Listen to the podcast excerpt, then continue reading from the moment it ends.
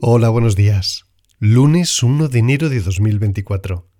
Hoy celebramos la octava de la Natividad, la solemnidad de la Santísima Virgen María.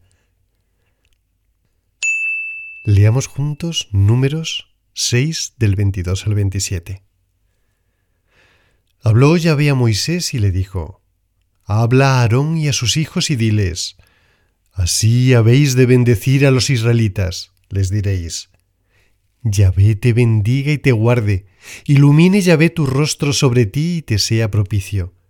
Yahvé te muestre su rostro y te conceda la paz. Que invoquen así mi nombre sobre los israelitas y yo los bendeciré. Del Salmo 67 Dios nos tenga piedad y nos bendiga, su rostro haga brillar sobre nosotros para que se conozcan en la tierra tus caminos, tu salvación entre todas las naciones. Alégrense y exulten las gentes, pues tú juzgas al mundo con justicia, con equidad juzgas a los pueblos y a las gentes en las tierras gobiernas. Te den, oh Dios, gracias los pueblos, todos los pueblos te den gracias.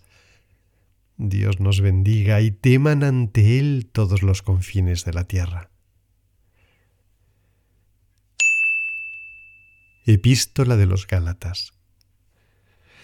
Pero al llegar la plenitud de los tiempos, envió Dios a su Hijo, nacido de mujer, nacido bajo la ley, para rescatar a los que se hallaban bajo la ley y para que recibiéramos la filiación adoptiva.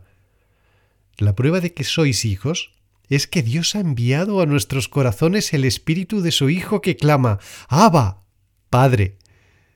De modo que ya no eres esclavo, sino hijo, y si hijo, también heredero por voluntad de Dios.